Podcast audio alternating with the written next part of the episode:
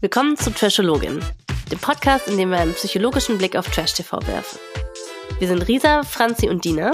Wir sind Psychologin und jede Woche sprechen zwei von uns über Trash-TV. Wir glauben nicht, dass Trash-TV nur ein Guilty Pleasure ist, sondern dass wir durch die Formate mit euch zusammen viel über menschliche Interaktion, soziale und romantische Beziehungen und sogar Psychologie als Wissenschaft lernen können.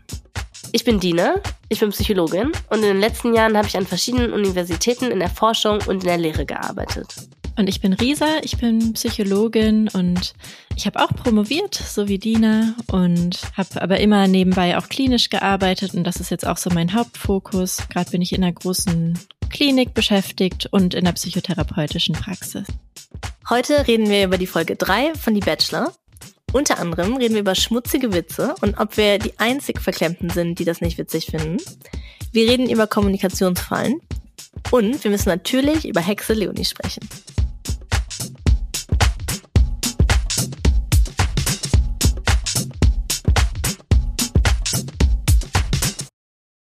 Hallo Dina. Hallo Risa. Du Dina, bevor wir inhaltlich anfangen, muss ich dich unbedingt was fragen, was mich schon die ganze Woche beschäftigt. Und zwar für diejenigen, die vielleicht die letzten Male nicht reingehört haben. Du hast ja mit uns geteilt, dass Sebastian dich an deinen Ex-Freund erinnert. Und das finde ich so spannend. Denn ich fand sowas schon immer so spannend, wenn Personen öffentlich über ihre ehemaligen Beziehungen gesprochen haben. Und ich habe mich schon immer gefragt, ob die darüber nachdenken, ob der oder die Ex-Partnerin das wohl hört. Dina, denkst du, hört, dass du über ihn sprichst? Oh, das ist eine spannende Frage. Also, hm, da muss ich erstmal kurz drüber nachdenken. Dann, nee, da muss ich eigentlich überhaupt nicht drüber nachdenken, denn ich gehe völlig davon aus, dass er das nicht hört. Das war einfach gar nicht in meinem Kopf die Chance. Denn wir haben zwar erwachsene ZuhörerInnenzahlen und ich freue mich so sehr darüber, aber wir sind natürlich ja noch nicht der bekannteste Podcast in Deutschland. Und ich denke, dass schon allein zahlentechnisch die Chancen eher niedrig sind, dass der das hören könnte. Und noch viel wichtiger Punkt, ich glaube tatsächlich nicht, dass die Person mich googeln würde und dann den Podcast finden würde, denn der hat einfach nicht genug Informationen, um mich zu finden. Denn ganz genau wie der Sebastian war der ja auch jemand, der sehr gerne geredet hat, aber keine Fragen gestellt hat. Und ich habe tatsächlich letzte Woche beim Schneiden, musste ich so lachen beim Schneiden der Folge, weil mir dann nochmal eine Interaktion, die du mit dem auf einer unserer WG-Partys hattest, eingefallen ist. Weißt du das noch? Dina, das Witzige ist, dass ich mich da gar nicht mehr dran erinnern kann. Ja, ich kann mich da noch ganz genau erinnern, denn ich weiß noch, dass wir eine WG-Party veranstaltet haben zusammen und der da eingeladen war und du ja auch da warst. Und dann habt ihr beiden zwei Stunden miteinander geredet er hat dir sein ganzes Leben erzählt. Ich habe das von außen so aus dem Augenblick ein paar Mal gesehen, habe gedacht, ach wie schön, die verstehen sich aber sehr gut. Aber nach den zwei Stunden wusste der noch nicht mal deinen Namen, weil der nicht gefragt hat. Nicht nach deinem Namen, nach sonst nichts. Aber du wusstest von ihm alles. Tina, jetzt wo du sagst, dämmert mir so langsam was. Und ich glaube aber, dass ich es währenddessen gar nicht so bemerkt habe, dass unsere Unterhaltung so einseitig ist. Und erst im Nachhinein, als wir darüber gesprochen haben, wie es denn so war, worüber wir geredet haben, haben wir beide das dann zusammen herausgefunden, dass es eigentlich nur um ihn ging. Total. Und ich habe ihn ja danach auch noch gefragt, ach, du hast dich ja total gut mit der Risa unterhalten. Und hat er gesagt, Risa? Wer ist das denn? Das ist schon ein bisschen traurig, aber ich finde es noch trauriger, dass er nicht genug Informationen über dich hat, um dich zu finden. Und trotzdem fantasiere ich dann schon darüber, wie es ist, wenn eben der oder die Ex-Partnerin das dann so hört, wenn über die Person gesprochen wurde im Podcast. Und da habe ich mich schon gefragt, wie würde er es denn finden, mit Sebastian verglichen zu werden, wenn er das hören würde? Also tatsächlich, ich denke, der würde sich erstmal freuen, so generell, weil der Sebastian, also ich glaube, dass die, anders als mit dem Dennis, wären der Mann, den ich mal gedatet habe, und der Sebastian, die, glaube ich, könnten sich richtig gut verstehen. Also ich sehe echt, wie die zusammen in so Anzügen irgendwie so ein bisschen durch Frankfurt laufen und dann zu so einem After-Work-Ding irgendwie zusammengehen. Ich glaube, die wären richtig gute Buddies und ich glaube, der fände es okay, mit dem verglichen zu werden. Andererseits natürlich, was ich über beide gesagt habe, das ist ja nicht so nett. Ich glaube, das würde den nicht so freuen. Ich glaube, das, das wäre tatsächlich schon ein bisschen verletzend und da bin ich froh, dass er das äh, nicht hört. Dann hoffen wir mal, es bleibt so.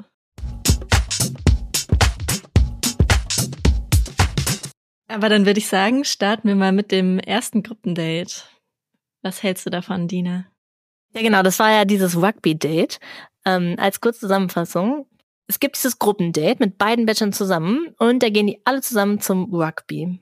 Und was mir da total aufgefallen ist, ist, dass der Dennis, dass er immer wieder so anzügliche Kommentare ablässt. Und zum Beispiel beim Rugby, da sagt er ja auch direkt so mit so einem Grinsen so, es ist wichtig, dass man auch Körperkontakt hat. Und ist mir so sauer aufgestoßen. Weil für mich wirkt das so, als wäre der einfach so ein alter weißer Mann in so einem jungen, athletischen Körper gefangen. Aber Risa, wie siehst du das denn? Findest du, ich reagiere da über? Findest du das auch so befremdlich wie ich? Ja, Dina, also diese anzüglichen Kommentare von Dennis sind mir auch aufgefallen. Er hat ja sowas gesagt wie, ich habe mir das genauer angeschaut, manche haben eine gute Figur gemacht. Oder er hat am Ende, glaube ich, gesagt, leck mich am Arsch, das hat mir gut gefallen. Und dann so eine richtig dreckige Lache. Diese Lache ist mir so aufgefallen. Aber ich muss sagen, so insgesamt war ich bezüglich Dennis beim Gruppendate so zwiegespalten, weil mir sind schon auch positive Sachen aufgefallen. Er hat ja so am Anfang die Ansprache der Gruppe übernommen und ich finde, das hat er richtig gut gemacht. Und er kam auch richtig so rüber wie so ein guter Sportcoach. Und was ich auch total schön fand, ist, dass er so alle aus dem Team richtig, richtig gut mit einbezogen hat. Und ich hatte bei ihm schon das Gefühl, alle Frauen fühlen sich ganz wohl und haben da Lust drauf und machen da mit. Da war ich beim Sebastian manchmal unsicher, ob er so, ob da die Gruppe so motiviert wird wie beim Dennis. Also ich finde, das hat er richtig gut gemacht und das hat mir auch total Spaß gemacht, mir das anzugucken. Aber mir sind auch negative Sachen aufgefallen. Und eine Sache war, dass er ja Lisa G. ja so sehr gelobt hat. Das fand ich richtig schön und dass sie so ganz engagiert war. Und dann hat er trotzdem Katja mit aufs Einzeldate genommen. Und ich gönn's Katja total, aber mein Herz hat für Lisa geblutet, muss ich sagen, in dem Moment. Weil das hat sich alles so aufgebaut und die hat sich so angestrengt und man dachte, okay, es gibt nur eine für dieses Einzeldate. Es kommt nur Lisa G. in Frage. Ganz klar, alles baut darauf auf. Und dann wird's einfach Katja. Und das fand ich so traurig. Trotzdem finde ich, dass Lisa G. aufgeholt hat, das so am Rande. Und dann natürlich die Kommentare von Dennis, die sind mir auch negativ aufgefallen. Und ich habe überlegt, das könnte man ja schon fast so als sexualisierende Kommentare bezeichnen, die er da gemacht hat. Und da muss man vielleicht auch nochmal unterscheiden, weil das wird, glaube ich, oft verwechselt. Natürlich dürfen und wollen Frauen sich auch manchmal sexy fühlen, aber sexualisiert werden ist ja noch mal was anderes. Sexy zu sein, so das ist ja so was selbstbestimmtes, was Frauen selber entscheiden und ja, wo sie so freiwillig und selbstbestimmt in Kontakt gehen, vielleicht auch mit anderen oder sich nur für sich selber sexy fühlen oder auch so eine Situation kreieren, in der ein sexueller Kontakt ist und wo sich Frauen natürlich auch total freuen, wenn die andere Person zeigt, dass sie sie sexy finden. Ne? Also wenn es auf Gegenseitigkeit beruht. Und das ist aber schon was anderes. Das ist eben so was Selbstbestimmtes. Und sexualisiert zu werden, ist was, mh, hm, was Frauen schon in unserer Gesellschaft häufig passiert. Und das bedeutet eher, dass sie gar nicht mehr so menschlich gesehen werden, sondern eher so fast wie so ein bisschen Objekt und dann auch gar nicht mehr so viel wert sind als Mensch, sondern der Wert wird eher darüber definiert, wie ihr Körper ist, wie ihr Aussehen ist und ob sie potenzielle Sexpartnerinnen sind. Also es ist insgesamt weniger menschlich und überhaupt nicht freiwillig und überhaupt nicht selbstbestimmt. Und das ist was, was in unserer Gesellschaft sich total durchzieht. Das sieht man zum Beispiel an Werbungen, wo nackte Frauen gezeigt werden, die gar nichts mit dem Produkt zu tun haben.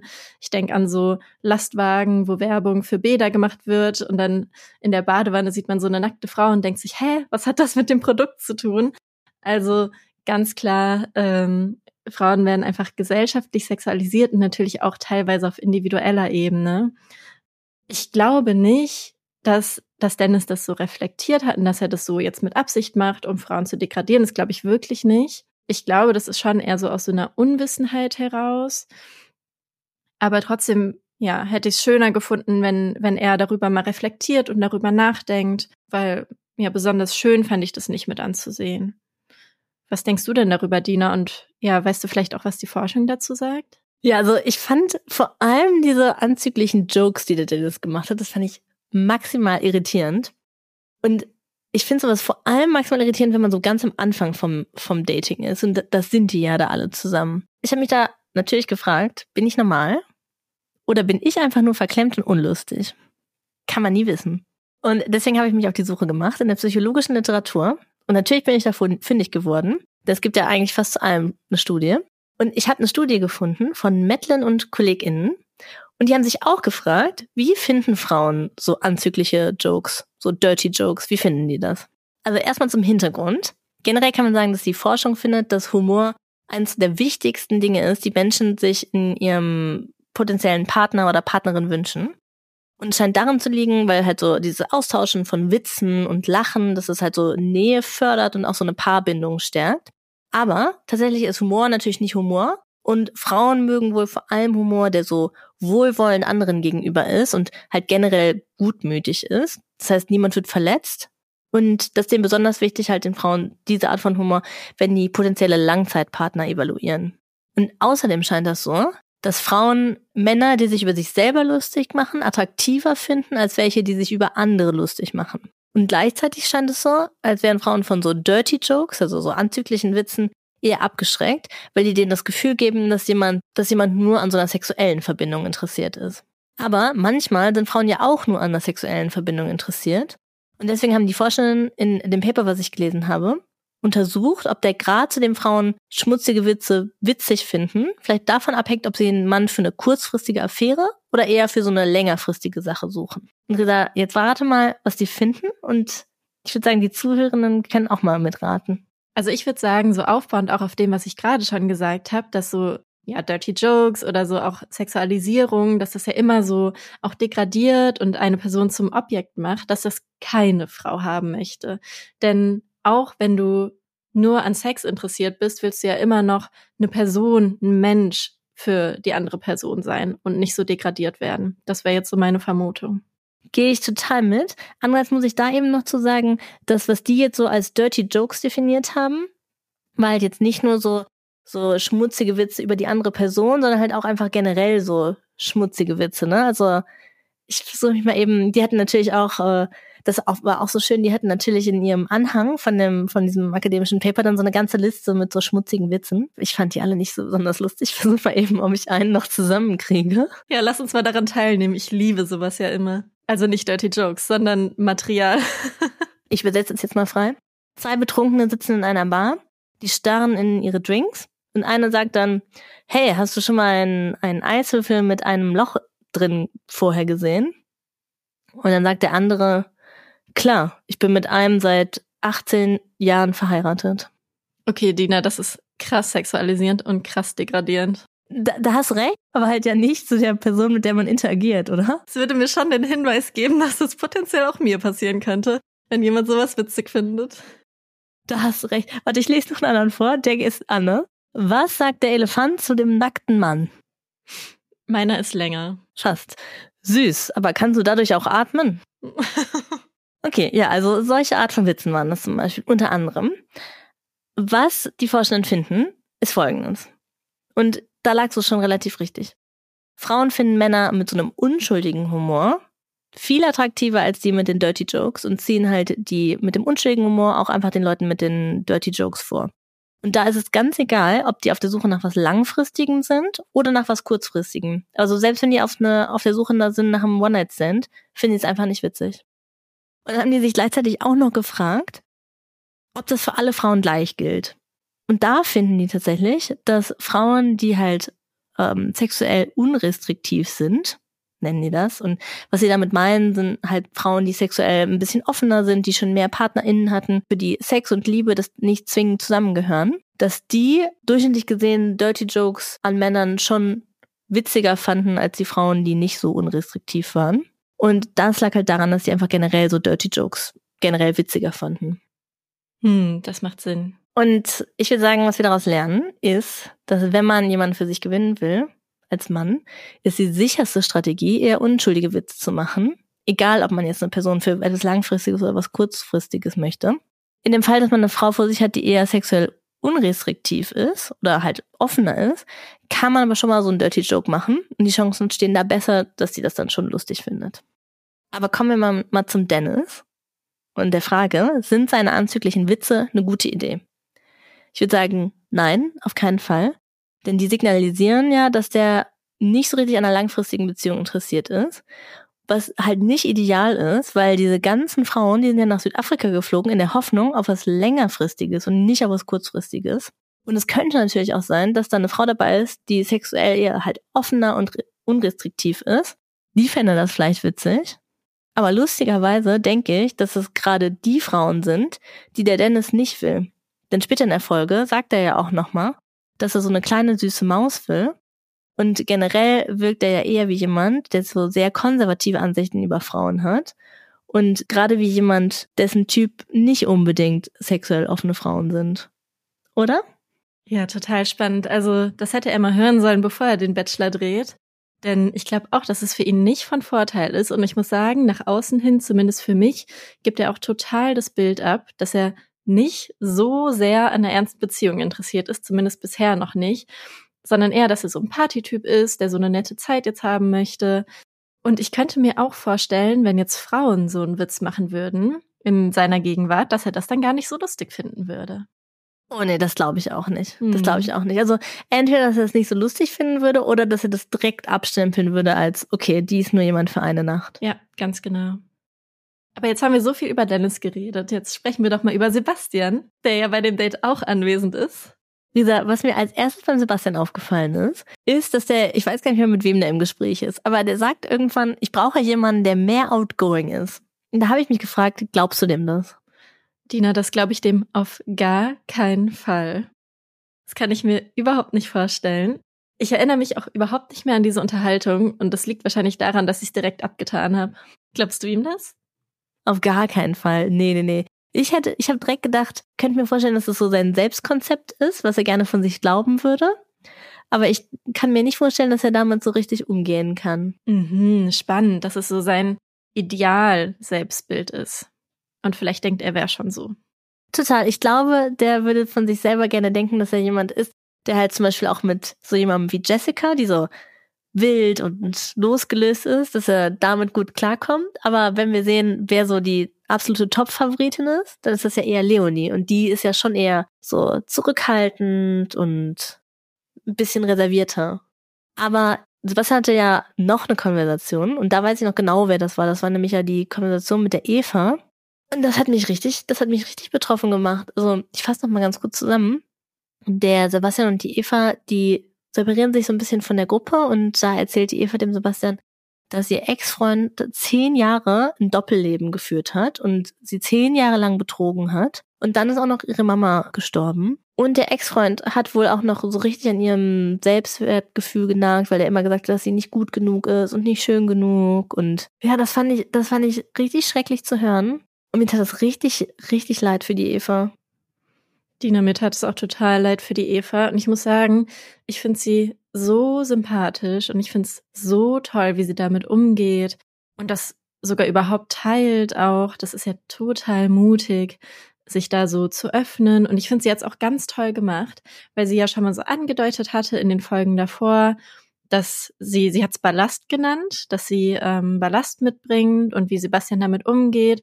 Und ich finde es so schön, wie sie sich so, ja, auch langsam vorgetastet hat, das auch nicht so direkt auf ihn abgeladen hat, ohne zu wissen, wie die Reaktion sein könnte, sondern sich so ein bisschen auch damit geschützt hat, glaube ich, selber, indem sie sich so langsam vorgetastet hat. Und als sie gemerkt hat, er ist da offen für, hat sie sich wirklich geöffnet und das geteilt. Und das finde ich so schön und so bewundernswert.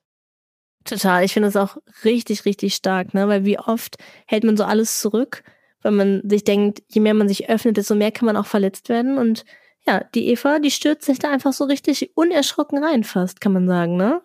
Finde ich ganz toll. Mhm, genau. Und wir haben ja auch mal über Scham gesprochen und dass das oft dazu führt, sich so zu verstecken und Sachen nicht zu erzählen. Und ich denke, diesen Weg hätte es auch gehen können mit solchen Ereignissen, denn es ist ja schon krass, so zehn Jahre lang hintergangen zu werden. Und ja, ich finde es so schön zu sehen und ich bin so froh, dass Eva ja offen damit umgeht und es teilt und sich öffnet und dadurch dann auch nicht alleine ist damit. Also abschließend zu dem Date, du hast mich ja letzte Woche schon ein paar Mal gefragt, zu so Dates, ob ich finde, dass das gute Dates sind. Ich würde bei diesem auch wieder sagen, das finde ich ein gutes Date, weil ich finde, das zeigt so richtig krass, wie jemand ist und ob sich jemand durchbeißt oder ob jemand so schnell aufgibt und ob jemand schnell sagt, so, ach, ich habe keine Lust mehr, sondern vielleicht eher so Biss hat und sagt, okay, habe ich noch nie gemacht, ich bin jetzt hier vielleicht schlecht drin, aber ich probiere und ich gebe nicht auf. Und ich würde sagen, dass zumindest für mich wäre das so eine Qualität, die ich an einem potenziellen Partner ganz, ganz wichtig fände, dass das so ein Durchbeißer ist. Ja, Dina, und weißt du, wer diese Qualität hat? Die Lisa G. Aber sie hat das Einzeldate nicht bekommen. und ich möchte nochmal betonen, ich gönne Katja das auch total und wir können ja mal über deren Einzeldate sprechen. Ja, was ich mir, also was mir da am meisten aufgefallen ist, dass der Dennis da schon wieder um die Ecke kommt mit so einem ekelhaften Spruch und nachdem die sich geküsst haben, was ja eigentlich schön und romantisch ist, sagt er irgendwie, warst du mal wieder unartig. Oh ja, das fand ich auch ganz komisch. Wieso ist es denn unartig? Das ist irgendwie wie so ein seltsames Vorspiel, auf das er steht. Also ganz komisch. Nichts an dem Kuss ist unartig. Das fand ich auch seltsam. Und was ich auch seltsam fand, war, dass er danach so mit Sebastian einklatscht. Vielleicht erinnerst du dich daran auch noch und sagt, ich glaube, es war nicht die letzte. Und das ist alles so, das füttert alles so unser, unser Bild von ihm zusammen mit seinen Witzen, dass er nicht so sehr an der Beziehung interessiert ist.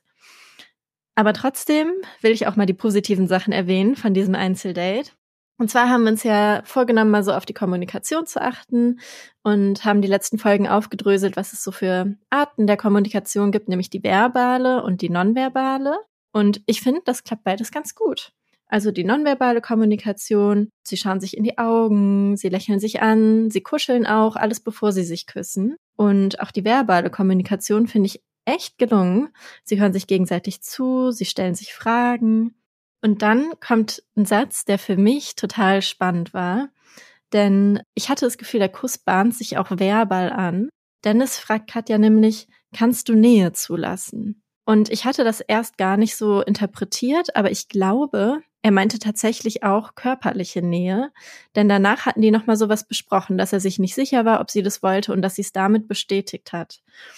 Und da musste ich an das Kommunikationsquadrat denken. Und Dina, vielleicht werde ich das in den nächsten Folgen nochmal ausführlicher erklären. Unbedingt. Aber was auf jeden Fall dazu gehört, ist, dass eine Person der Sender ist und eine Person der Empfänger wenn man miteinander spricht. Und es klingt jetzt sehr technisch, aber Sender ist die Person, die redet und Empfänger ist die Person, die zuhört. Und das kann natürlich in der Unterhaltung auch wechseln. Also einmal ist eine Person der Sender, einmal die andere Person. Und was es verdeutlichen soll, ist, dass das, was gesagt wird, dass es nicht immer objektiv eine Tatsache darstellt, sondern dass der Sender das ganz anders sehen kann als der Empfänger. Weil das jetzt so abstrakt ist, will ich mal ein Beispiel nennen. Zum Beispiel, als ich vorhin zu dir gesagt habe, Dina, ich bin jetzt bereit zum Aufnehmen. Wie hast du das verstanden? Dass du jetzt fertig am Tisch sitzt und bereit bist. Das heißt, du hast sehr die Sachebene gehört. Also eben, dass ich wirklich einfach bereit bin zum Aufnehmen. Du hättest es aber auch anders verstehen können, nämlich als Appell. Dina, jetzt mach mal hinne. Ich sitz hier und warte auf dich. Und weil du mich kennst und weißt, dass ich sowas nicht mache, hast du die Sachebene gehört und hast es richtig verstanden. Aber ich habe es undeutlich formuliert. Man hätte es auch anders verstehen können. Und das hätte schon zu Unstimmigkeiten zwischen uns führen können. Zumindest hättest du dich unter Druck gesetzt fühlen können, wenn ich sowas sage. Und das meine ich damit, dass manchmal Dinge vom Sender anders rüberkommen können, also von mir in dem Fall, von der Senderin, als bei der Empfängerin, von dir in dem Fall ich hätte dich damit auch, ohne es zu wollen, unter Druck setzen können. Und dieses kannst du Nähe zu lassen, das fand ich so spannend, weil ich als Empfängerin in dem Moment von dem, was Sebastian als Sender gesagt hatte, habe es ganz anders verstanden, nämlich wirklich, ob sie ähm, ja psychisch Nähe zulassen kann. Und so im Nachhinein glaube ich, er hat es aber physisch gemeint und Katja hat es auch physisch verstanden. Und das war vielleicht so eine Frage nach Konsens. Das müsste man dem Dennis ja dann doch schon zugute halten, oder? Mhm. Also, das ist ja ganz schön modern. Das hätte ich ihm gar nicht zugetraut. Mhm. Also selbst wenn es kein offensichtliches Fragen nach Konsens war. Ja, ich finde, manchmal ist Dennis gar nicht so schlecht im Kommunizieren. Da gibt's noch ein paar andere Positivbeispiele. Aber darauf kommen wir noch. Aber die beiden haben sich auf jeden Fall geküsst und das war schon ein Highlight von diesem ersten Gruppendate. Und dann im weiteren Verlauf gibt's ja noch ein zweites Gruppendate. Dina, was hältst du von dem? Also da hatte ich auch auf jeden Fall ein Highlight und das war die Jessica. Und was ich auch noch ein Highlight fand, ist, dass da endlich mal so ein bisschen durchgemixt wird. Also dass da endlich mal irgendwie die beiden Männer auch mit anderen Frauen sprechen. Das hat mir bis jetzt noch ein bisschen gefehlt. Und ich glaube, dass es so von der, auf der Nacht der Rosen von alleine nicht wirklich passieren würde. Deswegen bin ich, war ich ganz froh, dass es auf diesem Date irgendwie anscheinend sah das aus, als wäre das so ein bisschen organisch auch entstanden. Und da sehen wir ja dann auch, dass der Dennis schon auch ziemlich Bock hat auf die Leonie, die ja auch die Favoritin vom Sebastian ist, die klare Favoritin vom Sebastian, kommt mir zumindest so vor. Und was ich mich da gefragt habe, meinst du, das ist so ein bisschen so ein Power-Move, dass der Dennis dem Sebastian zeigen will, so, okay, wenn ich wollen würde, könnte ich auch deine Favoritin mir klären. Ja, darüber habe ich auch schon nachgedacht und ich glaube, es ist beides. Ich glaube schon, dass er sie gut findet. Warum auch nicht, muss man ja ganz ehrlich sagen. Also Leonie ist wunderschön. Sie führt gute Unterhaltung von dem, was wir mitbekommen haben. Ähm, sind die Unterhaltung immer lustig, locker. Sie stellt gute Fragen, fragt immer zum Beispiel, wie es Sebastian geht, fragt sie ja ganz oft. Deswegen sehe ich überhaupt keinen Grund, warum er sie nicht auch gut finden sollte. Das denke ich schon. Aber ich glaube, er fände es auch richtig gut, sie Sebastian wegzunehmen. Ich glaube, das wäre das absolute i-Tüpfelchen noch obendrauf für ihn. Also das kann ich mir auch gut vorstellen, dass das für ihn so das i-Tüpfelchen wäre. Was wahrscheinlich auch damit zusammenhängt, dass er generell bei mir, ja, einfach nicht in so einem guten, in so einem guten Licht steht, ne? Denn was mir da auch nochmal aufgefallen ist, also ich finde, er geht echt gar nicht. Der sagt ja auch einmal noch, ich glaube, in Bezug auf Nadja, dass er sich dann nicht mehr eine Standpauke von ihr anhören muss, weil er Katja geküsst hat. Und sagt dann ja auch noch über Kim, als Sebastian die gut findet. Ja, da muss ich mir mal überlegen, ob ich die freigebe, wo man sich denkt, sorry, aber das ist doch nicht, das ist doch nicht, das ist doch nicht dein, dein Eigentum. Mhm. Also, mhm. Uh, hallo, die gehört dir doch nicht. Da richtig geschüttelt. Ja, total. Und die kann es ja vielleicht auch nochmal selber entscheiden. Voll, ja. Da wird so richtig die Entscheidungsfähigkeit abgesprochen. Ich finde, der Dennis geht einfach gar nicht. Aber erstmal hat er ja noch Erfolge, ne? Weil die Laura, die wechselt ja zu ihm. Ja, allerdings. Und die Laura hat ja keinen Bock mehr auf den Sebastian und ich finde das schlau, denn ich finde, die passen überhaupt nicht zueinander. Einfach gar nicht. Also auch, ich glaube, die trennen 18 Jahre. Die ist ja 23, die ist eine der jüngsten und der ähm, Sebastian ist ja 35. Das finde ich schon auch echt viel. Und deswegen macht die Go beim Dennis. Die ist ja sehr direkt und sagt sehr direkt, was sie will und dass sie den Dennis will. Und ich persönlich finde es gar nicht schlecht, aber ich glaube, in der Situation ist es nicht schlau. Denn wir haben ja die Hypothese, dass der Dennis sehr konservativ ist. Und ich glaube, hinter dem Hintergrund, dass ihm das nicht so gut gefällt. Und dass ihm das dann in Anführungszeichen zu einfach ist, weil es so nicht seinem traditionellen Frauenbild entspricht. Dass Frauen halt so abwarten und sich rar machen. Und dass das vielleicht bei dem nicht so gut ankommt, wenn man halt sich nimmt, was man will. Oder? Hm, Dina, so wie er sich sonst verhält, nämlich dass er auf alles anspringt, ähm, würde ich auch sagen, dass es wahrscheinlich nicht ganz so ideal ankam. Ich glaube, er fühlt sich schon sehr geschmeichelt, das muss man schon sagen. Aber er springt nicht so schnell darauf an. Laura muss ihn wirklich schon länger überzeugen von dem, was wir sehen. Und das finde ich eher untypisch für ihn. Wie gesagt, vor dem Hintergrund, dass er normalerweise ja sofort auf alles anspringt, die Frauen schnell küsst und so weiter, könnte man schlussfolgern, dass das nicht seine Lieblingsstrategie ist. Aber ich frage mich auch, ob Laura sonst irgendwie eine Chance gehabt hätte, ähm, ob er sie überhaupt wahrgenommen hätte, weil es ja noch nicht so üblich ist zu wechseln. Das wird ja erst mit diesem zweiten Gruppendate so initiiert, dass es ein bisschen üblicher wird, zwischen den beiden zu wechseln. Ich weiß gar nicht, ob sie es anders hätte machen können, ehrlich gesagt. Aber ich will auch nochmal das mit dem Alter betonen. Das ist echt ein krasser Altersunterschied wirklich, wirklich viel. Und ich habe auch nochmal nachgeguckt. Es gibt tatsächlich keine Frau, die älter ist als Sebastian. Und das finde ich schon auch ungünstig ausgewählt. So im Vorhinein hätte man jüngeren Mann nehmen sollen oder ältere Frauen. Aber das ist wirklich ein großer Altersunterschied. Und vielleicht hätte Laura auch nicht, das wurde ja vorher ausgewählt, dass sie ihm vorgestellt wird. Und das fand ich ungünstig ausgewählt. Allein wegen dem Alter. Würde ich dir zustimmen. Ich glaube, ich kann mir vorstellen, die Laura hat keine guten Chancen. Ich kann, ich würde jetzt mal einfach die Hypothese in den Raum werfen, dass sie nicht mehr so lange dabei ist. Hm, könnte passieren. Aber so schlecht es bei Laura läuft, so gut läuft es bei Leonie. Denn es wirkt ja so, als ob nicht nur einer von den beiden Bachelorn die will, sondern beide. Einerseits beste Leben, andererseits zurück in der Villa sehen wir ja, dass das ganz klar so den Hass auf sich zieht. Ne? Die anderen Frauen sind natürlich maximal angepisst. Und die Laura sagt ja, die Leonie sagt ja dann auch zu Laura, dass sie sich nicht bedroht fühlen muss. Da musste ich kurz ein bisschen lachen, weil ich dachte, ja, doch sollte sie auf jeden Fall. Wahrscheinlich meinte sie damit, dass sie selber kein Interesse an Dennis hat, könnte ich mir vorstellen. Aber mir ist auch aufgefallen, dass Laura Leonie Fake nennt. Ich frage mich immer, was genau damit gemeint ist, aber das nur am Rande. Und Leonie reagiert darauf, indem sie sich Verbündete sucht und mit anderen drüber spricht. Und das finde ich wirklich eine gute Strategie. Denn inzwischen hat sie ja schon viel abbekommen, viele sind gegen sie. Und ja, da braucht man einfach Menschen, die auch auf der eigenen Seite stehen, sonst kann man das, glaube ich, nicht lange durchhalten. Aber Dina, ich habe mal noch eine ganz andere Frage. Und zwar, als die zurück in der Villa sind, kommt einmal so ein ganz kurzer Teaser auf und ich habe es gar nicht verstanden. Nämlich irgendeine Frau sagt, ihre Schwester wäre eine Bachelorette.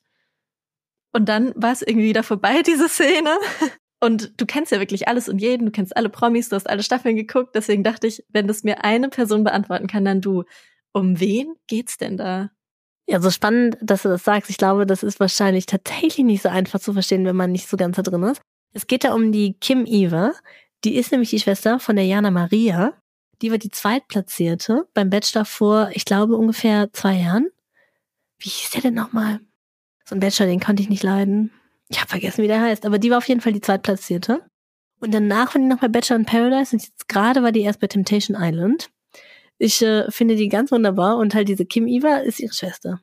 Oh, Dina, das kann man wirklich nicht wissen. Also krass, du bist richtig im Game drin, finde ich. Vielen, vielen Dank, dass du mir das beantwortet hast. Ich bin so froh, dich zu kennen, dass du alle meine Fragen beantworten kannst.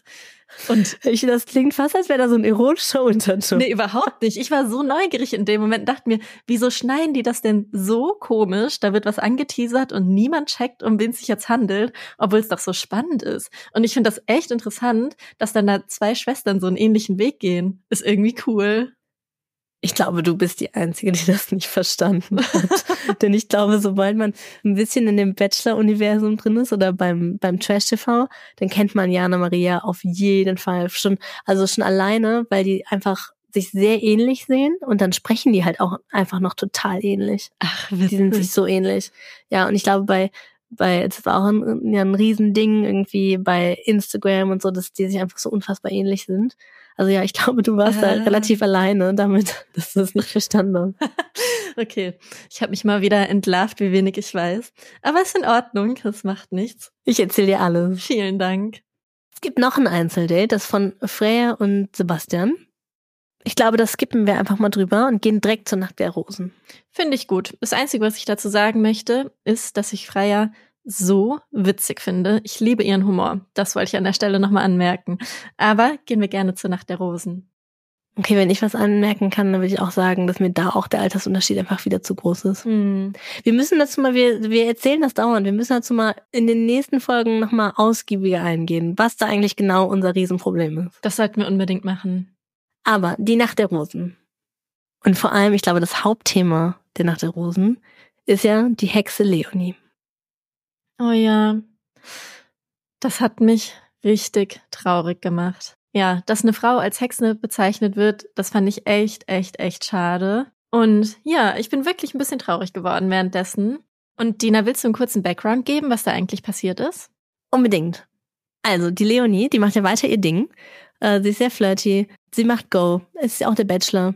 Das ist, was man tun sollte. Und der Laura, das ist die, die zum Dennis geswitcht ist und wahrscheinlich hat sie das gleiche Gefühl wie ihr, dass ihre Zeit schon bald vorbei ist. Und ich kann mir vorstellen, dass sie deswegen auch nicht froh ist von der Situation und natürlich maximal sauer ist auf die Leonie, denn die wollen ja beide von diesen Männern.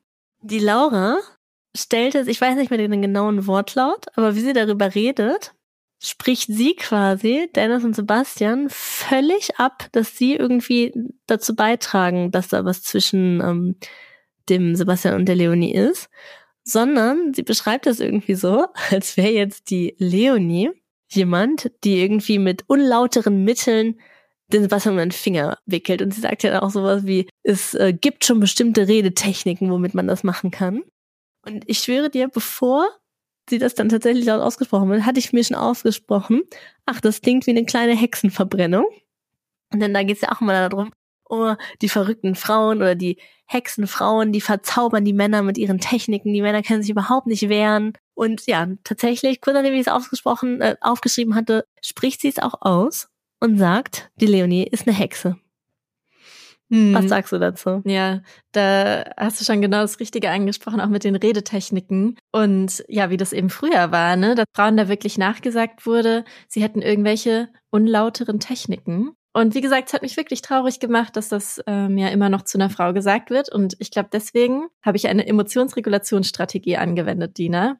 Nämlich, ich bin da ganz analytisch dran gegangen und habe mir erstmal überlegt, was meint Laura denn überhaupt damit? Und dann habe ich so ein bisschen aufgedröselt und habe überlegt, was wurde denn früher überhaupt mit Hexe gemeint? Und das ja schon ein bisschen angedeutet. Es waren fast immer Frauen, und zwar Frauen mit besonderen Fähigkeiten oder mit besonderem Wissen.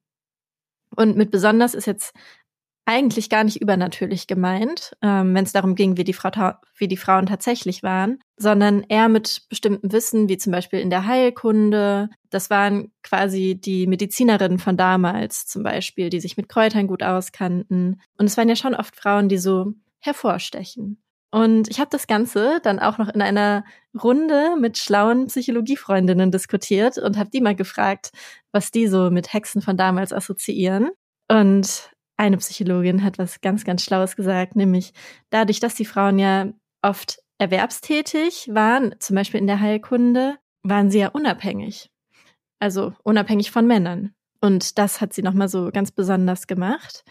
Und ja, unabhängige Frauen mit Wissen, die sind natürlich schwerer zu unterdrücken. Und die sind oder waren und sind vielleicht ein Dorn im Auge von manchen Männern. Aber ja, das reicht ja nicht, um Frauen so zu behandeln, wie wie wie es damals gemacht wurde. Also auf ganz, ganz schreckliche und grausame Art zu foltern und ähm, letztendlich zu verbrennen. Zu sagen, ja, die haben viel Wissen und ähm, sind uns irgendwie ein Dorn im Auge. Das heißt, die brauchten irgendeinen Mythos, um das zu begründen. Und der Mythos war, dass den Leuten eingeredet wurde, dass diese Frauen mächtige Fähigkeiten haben, die andere nicht haben.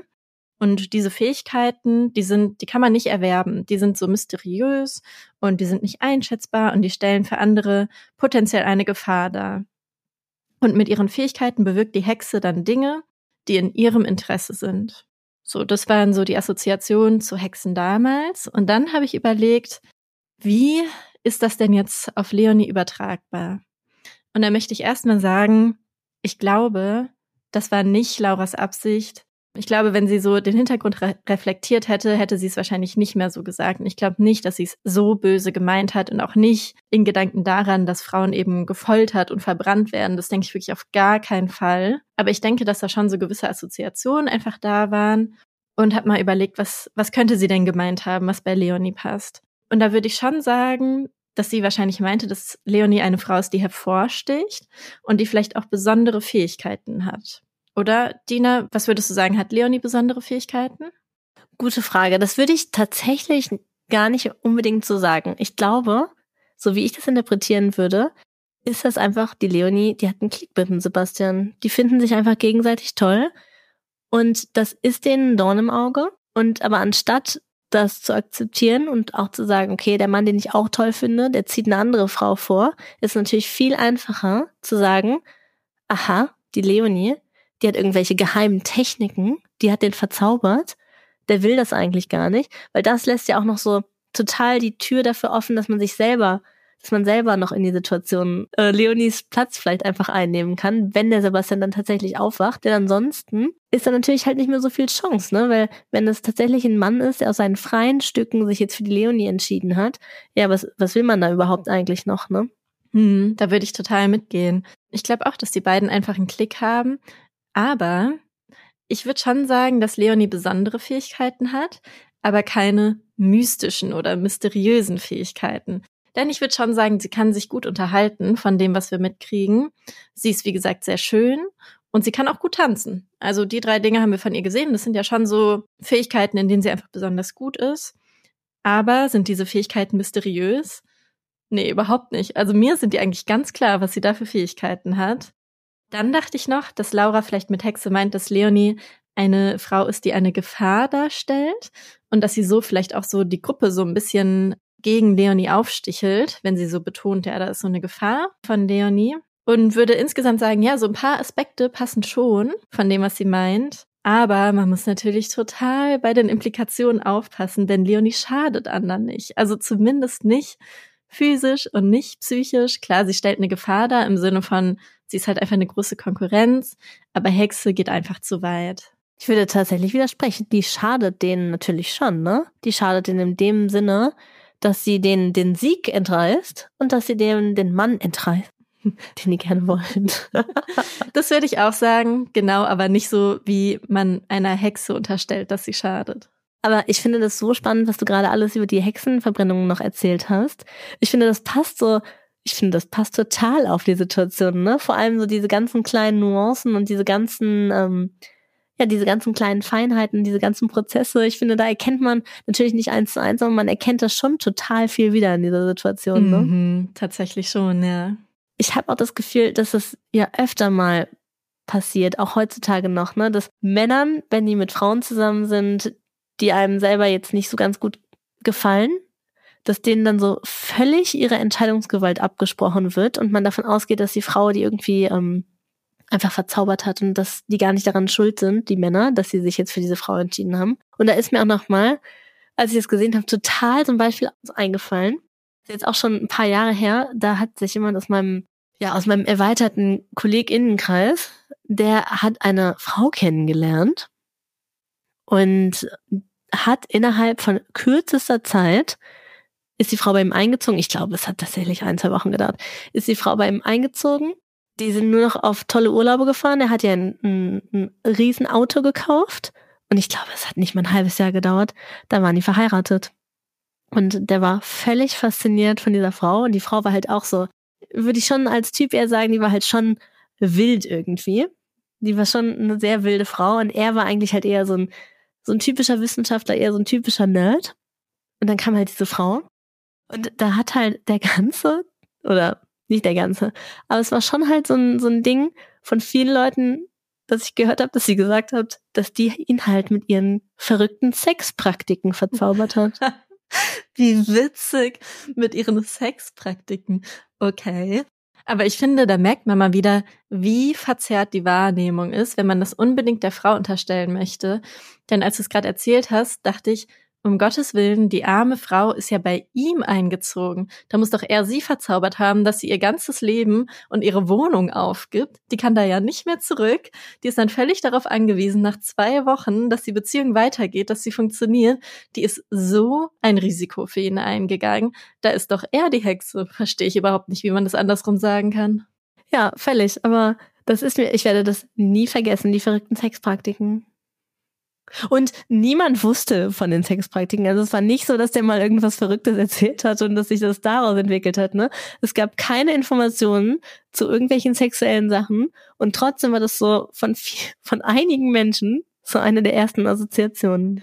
Ich liebe diese Geschichte einfach, weil sie so absurd ist. Völlig, ne? Ja. Ich würde sagen, die Geschichte ist auch ein toller Schluss für heute, oder? Ja, da hast du recht. Risa, ich würde mir wünschen, dass wir vielleicht zwei Hexen sind und ähm, einen verrückten Zauber auferlegen könnten. Denn wir haben auch einen riesigen Wunsch und zwar, dass ihr uns fünf Sterne gibt bei Spotify, bei Apple Podcasts, einen Daumen hoch bei Podimo, dass ihr unbedingt überall auf Abonnieren klickt, uns teilt, abonniert, alles einfach, was geht.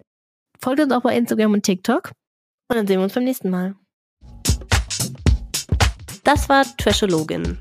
Alle Aussagen in diesem Podcast sind nur unsere persönlichen Meinungen, die auf kurzen Fernsehausschnitten basieren.